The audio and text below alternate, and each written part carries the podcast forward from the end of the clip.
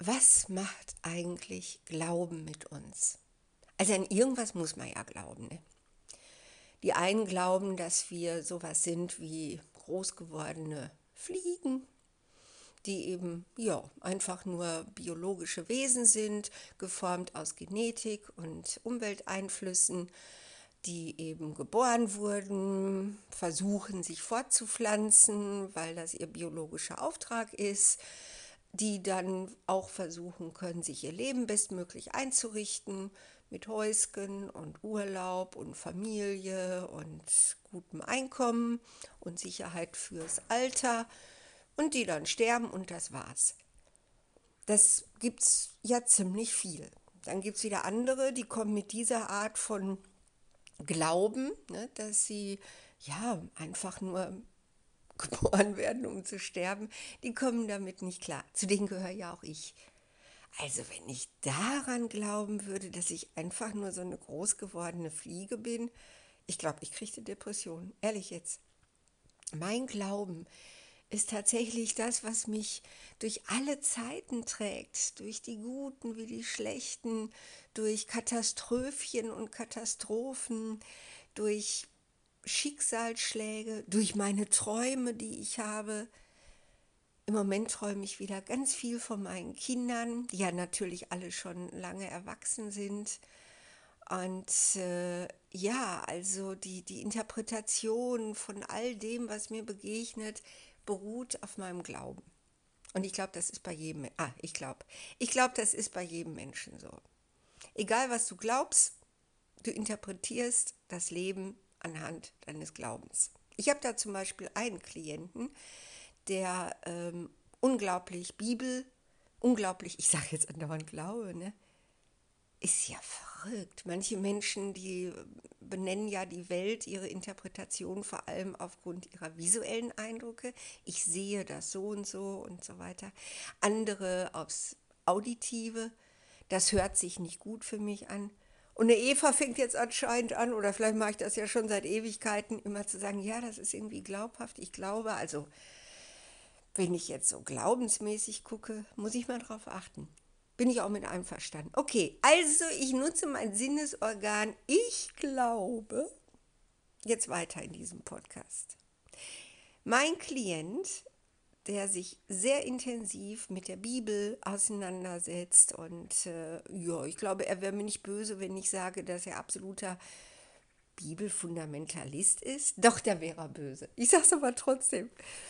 Und äh, er ist tatsächlich absolut in dem Glauben, beziehungsweise er würde jetzt sagen, was redest du denn da? In dem Wissen, in dem Wissen, okay. Er ist jetzt in dem Wissen, dass wir in der echten Apokalypse leben, äh, eben da nach Johannes, was ja auch in der Bibel äh, das letzte Kapitel ist, da die Offenbarung, und äh, dass zum Beispiel auch diese Impfung dazu beiträgt, weil äh, alle, die geimpft sind, innerhalb der nächsten drei Jahre äh, sterben werden und überhaupt, ich glaube, dann ist, ah, ich glaube, dann ist mit diesem Planeten, beziehungsweise mit der Menschheit auf diesem Planeten, ist ein Feierabend. Dann kommt eben dieses jüngste Gericht und wir haben lauter Anzeichen dafür, die er mir auch belegen kann aus der Offenbarung. Da, guck hier, guck da und das ist ein Beweis. Also es passt. Es ist für ihn so eine Art wissenschaftliche Realität. Wir leben in der Endzeit. Es dauert nicht mehr lang. Was macht das da mit mir, wenn ich das höre? Wir reden da auch wirklich äh, relativ offen drüber. Also was das mit mir macht, ist, es berührt mein Glauben. Ich kann nicht sagen nicht, aber nur so, dass es nicht meine gute Laune tangiert. Und zwar, selbst wenn es so wäre, boah, ist da draußen schönes Wetter, ich muss unbedingt gleich spazieren gehen. Also selbst wenn es so wäre, dass wir wirklich innerhalb der nächsten drei Jahre, ne, auch die viele Jugendliche, Klimaaktivisten, die sagen zwar nicht drei Jahre, aber die sagen vielleicht 20 Jahre, die meinen ja auch, es ist soweit. Wir werden diese Katastrophe nicht mehr aufhalten können. Die Gegenmaßnahmen sind sowieso viel zu äh, lasch es dauert nicht mehr lange. Ist doch eigentlich egal, ob drei Jahre oder 20 Jahre, ne? oder? Also, ich persönlich glaube das nicht. Sorry, ist so. ich glaube, dass der menschliche Geist es immer wieder geschafft hat, ähm, auch wieder mit Lösungen neue Höhen zu erklimmen und äh, neue wundervolle Welten zu schaffen. Also von daher bin ich jetzt nicht so in dieser Endzeitstimmung, aber es kann ja sein. Sie können ja recht haben, die einen oder die anderen. Und ich wäre einverstanden.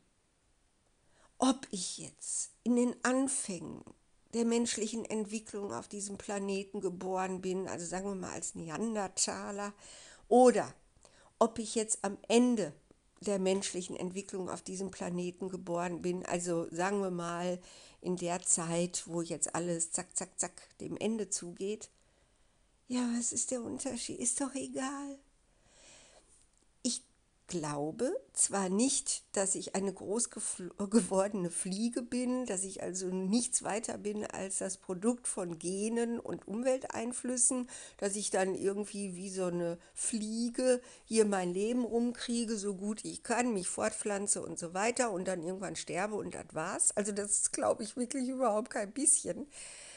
Aber egal wie es weitergeht, wenn ich denn recht habe und wenn es Seele gibt, und wenn es nach dem Tod weitergeht, in irgendeiner Form, die ich natürlich überhaupt nicht kenne, aber wenn ich dieses Gefühl, eine Seele zu haben und auch das Gefühl zu haben, dass jeder Mensch eine Seele hat, ja Himmel, Herrgott, dann ist es eben so, wie es ist. Jede Blüte will zur Frucht, jeder Morgen Abend werden ewiges. ist nichts auf Erden als der Wandel, als die Flucht. Dann begehen wir eben neue Abenteuer. Was ich mir wünsche, was ich mir von Herzen wünsche, ist nur eins. Ich wünsche mir mit jeder Faser, mit jeder Zelle, die in mir ist, dass jeder Mensch im inneren Frieden von diesem Planeten mit seiner Körperlichkeit gehen kann. Man nennt es Sterben. Ich wünsche mir, dass jeder in der Geborgenheit und dem inneren Frieden sterben kann, dass er weiß, es ist okay, es gibt keine Hölle, es gibt keine Bestrafung. Und ob es das ewige schwarze Nichts gibt, hm. auch das ist mir eigentlich okay. Dann ist es so. Auch damit wäre ich einverstanden. Aber der innere Frieden, in den letzten Minuten meines Lebens. Auf den arbeite ich hin. Minute für Minute, Moment für Moment meines Lebens und anhand der Sachen, die da auf mich einstürzen, zum Beispiel eben auch mit diesen apokalyptischen Visionen, mit denen ich mich auseinandersetzen darf mit meinen Klienten, bin ich im Moment wohl wirklich ganz gut gelassen. Möge es so bleiben. Meine lieben Zuhörer, ich wünsche euch den absoluten inneren Frieden für uns alle, am besten schon ab sofort, aber spätestens in der Minute unseres Todes.